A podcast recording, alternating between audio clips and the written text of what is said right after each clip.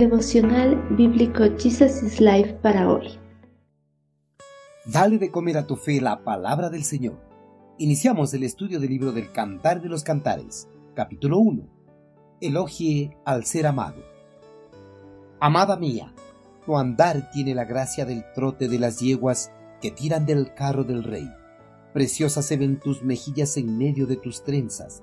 Bellísimo luce tu cuello entre tan bellos collares. Mi amado es para mí como el saquito perfumado que llevo entre mis pechos. Mi amado es para mí como un ramito de flores de las viñas de Engadi. Tú eres bella, amada mía. Eres muy bella. Tus ojos son dos luceros. Tú eres hermoso, amado mío. Eres un hombre encantador. Muchas relaciones maritales se han roto o se han terminado por la cotidianidad de los cónyuges. Al casarse, las parejas se olvidan de todo el camino que debieron recorrer en la etapa de enamorados hasta llegar al altar. Ese camino del enamoramiento mutuo, donde cada uno relucía lo mejor del otro, como sus atributos, sus virtudes y sus cualidades. Todos estos aspectos eran expresados con palabras más dulces que la miel, palabras que los enamoraban cada día más. En muchas parejas, estas palabras de amor y enamoramiento terminan cuando unen sus lazos en el matrimonio, cosa que no debería de ser. Más bien, en la nueva etapa conyugal se debería tener esta práctica más frecuente, ya que en la vida conyugal es cuando se puede descubrir muchas más virtudes y cualidades maravillosas de la persona amada. Recalcar las virtudes, cualidades y atributos de la persona amada todos los días es importante razón por la cual Salomón, a pesar de tener asegurado el amor de la Sulamita, persistió en su enamoramiento a su amada con palabras dulces que realzaban la hermosura de su amada. El sabio comparó el porte y el caminar de su amada con el andar y la gracia del trote de las yeguas que tiran del carro del rey. En Israel, decir yegua no era un insulto. Los caballos eran de un valor incalculable Salomón al hacer esta comparación dijo a su amada que ella era como una hermosa yegua entre los corceles que tiran de los carros del faraón. La Sulamita era la compañía más hermosa a la que un príncipe podía aspirar. Hoy en día, ninguna joven se sentiría halagada con semejante comentario.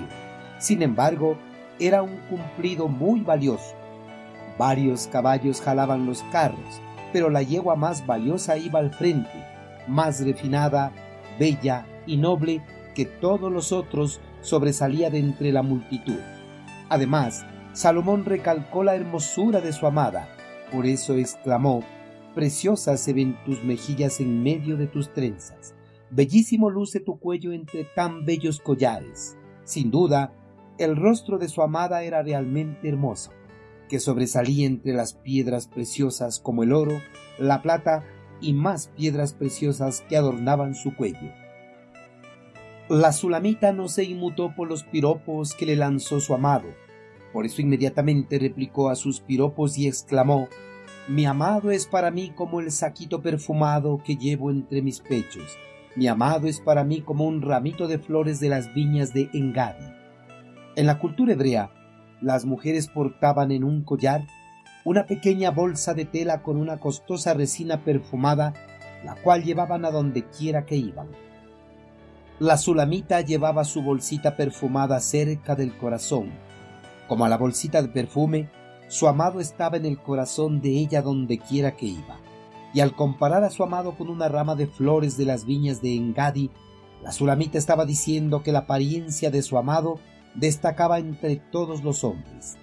La flor de Alina en Gadi era considerada como una de las flores más hermosas de la región, debido a que se daba en un medio árido y desértico de Palestina. Queridos hermanos, Salomón y la Sulamita constantemente se intercambiaban elogios a pesar de que el amor del ser amado les pertenecía solo a ellos. Salomón recalcaba la hermosura y la belleza de su amada, y la Sulamita recalcaba la hermosura y los encantos de su amado. A través de estos intercambios de elogios mantenían encendida la llama del amor. Los piropos y las palabras de amor no deben desaparecer por nada del mundo después de la unión matrimonial. Más bien deben permanecer hasta que uno de los dos parta a la presencia del Señor. Hermanos, ¿recuerdan cuándo fue la última vez que elogió a su cónyuge? ¿Cuándo le dirigió palabras de amor o le escribió una carta? A lo mejor ya ni se acuerda cuándo fue esa última vez. El amor dentro del matrimonio crece a través del enamoramiento con palabras de amor y a través de los actos. No permita que la llama del amor se extinga en su vida matrimonial. Elogie la hermosura, las virtudes y las cualidades de su cónyuge todos los días. Hágale sentir que es la persona más importante de su vida.